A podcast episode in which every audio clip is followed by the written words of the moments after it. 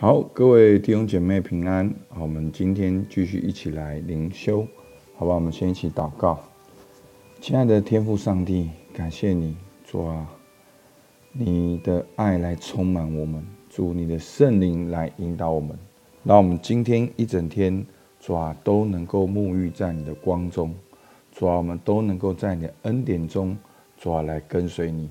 主，我们感谢你，听孩子祷告。奉靠耶稣基督的名，阿门。好，那我们进到彼得后书的最后一段。好，那我们在前面呢有提到彼得后书呢，其实有很重要三个重点。好，就是当彼得进到了彼得后书呢，他面对异端的兴起，好提醒教会真正的敬虔，也面对假先知，然后还有主的再来。哦，所以在那个情境里面呢，是有很多的假先知、假的教导，然后彼得也是教会也是在苦难的当中。那彼得提醒他们说：“好，这个新天新地，还有主的再来是真实的，所以我们要面对主的再来。”好，那我们来读今天的经文，十四到十八节。亲爱的弟兄啊，你们既盼望这些事。就当殷勤，使自己没有玷污，无可指责，安然见主，并且要以我主长久忍耐为得救的因由。就如我们所亲爱的兄弟保罗，照着所赐给他的智慧，写了信给你们。他一切的信上也都讲论这事，信中有些难明白的。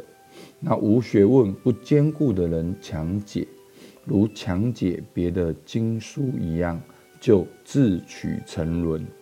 亲爱的弟兄啊，你们既然预先知道这事，就当防备，恐怕被恶人的错谬诱惑，就从自己坚固的地步上堕落。你们却要在我们主救主耶稣基督的恩典。和知识上有长进，愿荣耀归给他，从今直到永远。好，那我们可以很清楚的看到这一段，彼得也是劝勉信徒要坚守信仰，对抗错谬的假教训。那昨天呢，提到了新天新地，不要以为主是单言，好，主乃是宽容我们，好，不愿。有一人沉沦，乃愿人人都悔改。那主的日子会像贼一样来到，然后会有新天新地。好，所以呢，主的再来是确定的。好，耶稣基督的再来是确定的，会有新天新地。所以十四节说：“亲爱的弟兄，你们既然盼望这些事情，就是前面讲的新天新地，我们就当殷勤。”好，使自己没有玷污，无可指责，安然借主。所以我们要面对，我们要面对，预备面对主的再来，去察察觉我们的生命，好是否是跟随神的，是否是跟随耶稣基督的。好，那主的再来呢，是我们的盼望。主的再来呢，我们也需要警醒。不要再沉睡，我们要知道说，主是一定会再来的。那在这边呢，保罗也哦，彼得也继续的讲了，好十五节说，并且要以我主长久忍耐为得救的因由，就如我们所亲爱的兄弟保罗，照着所赐给他的智慧写信给你们，都是讲论这些事。那有些呢人呢，无学问不坚固的人呢，强解。别的经书，好一样，就是强解保罗的书，就如强解别的经书一样，就自取沉沦。好，那很多人呢，好就会好误用保罗的东西，或者去哦控告保罗他不是好使徒等等的。好，所以呢，彼得在这边要提醒我们要防备这些恶人的错谬诱惑。好，其实很多的攻击就先从攻击神的话开始，因为神的话如同两刃的利剑，神的话要架构我们属灵的世界观、人生观跟价值观。如果在神的话里面，好修修剪剪，好变成是文化版的，变成是世界版的，我们会以为我们在遵守神的话，可是我们却活在这世界的文化里面，所以我们要防备错谬的诱惑。好，我们要在我们的生命根基上，在知识上也要建造。所以弟兄姐妹，这给我们很大的提醒：如果你看到一个错误的教导，你能够分辨吗？好。你能够看那个资讯，你能够分辨吗？好，那牧师是很爱看很多资讯的。好，其实甚至有些人哦说我不能看的资讯，我也会去看。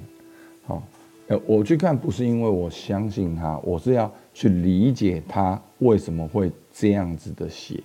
好，但是我带着我有一个信仰的根基，好去看。去知道用我的信仰去理解这些人他们在做什么，但是我们每一天都在吸收好多资讯，其实我们到底是在跟随神，还是在跟随这世界所谓的幸福、成功？好，其实我们有的时候会分辨不清楚。好，其实我们信仰有几个哦，很很简单的哦，这个试验。好，第一个。我们相信圣经是神的话，我们相信哦有神，神是一切的源头，上帝创造我们。我们相信人有罪，人没有办法靠着自己到神面前。我们相信神为我们预备了耶稣基督的救恩。我们相信耶稣基督已经为我们罪钉在十字架上，并且死里复活。这件事情是事实，是真的，已经成就了。所以只要当我们相信，我们就能够因信称义。我们现在。就能够领受圣灵，我们就能够哦做神的儿女，然后我们等候耶稣基督再来，我们会有复活永恒的生命。好，那这这些东西，这些信仰的基本要素，好，有没有在你的生命当中？好，其实你会发现，哇，你每天吸收到很多资讯，告诉你什么是成功，什么是有价值的，什么是幸福的。好，哦，最幸福的事情就是。啊，全家人能够有一个很棒的幸福的关系，然后到个地方去度假。好，其实这样看起来是没有没有错的，可是神在哪边？对不对？那那我们以为的幸福，跟世界幸福有什么两样？好，那所以我的意思说，就像工作一样。啊，我我之前有讲过这个工作。那世界的定义，工作就是劳力所换来的的所得嘛。那是你靠你的劳力，然后你去用努力工作，你得到你的价格，然后你可以养家活口。那这就是字典上的定义，看起来好像是对的。好，所以我每一次在讲这一段的时候，其实我自己在看这一段的时候，我也看不懂到底错在哪边。然后后来我才搞懂这个讲义的意思。其实就是没有上帝，哦所以你你会发现这是很恐怖的事情。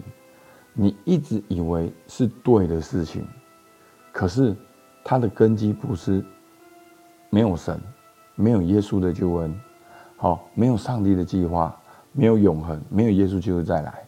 所以我们要提醒，我们要防备。所以为什么说要防备，要警醒？恐怕被恶人的错谬诱惑，就从自己坚固的地步上，好去堕落了。所以求主帮助我们。那彼得劝我们，我们却要在我们主救主耶稣基督的恩典和知识上有长进。那个恩典是耶稣基督已经做成的，我们要有长进，要习惯靠恩典，习惯在恩典里面。来建造我们的生命，不是透过行为，我们也要在耶稣基督的哦里面，我们的知识也要有长进。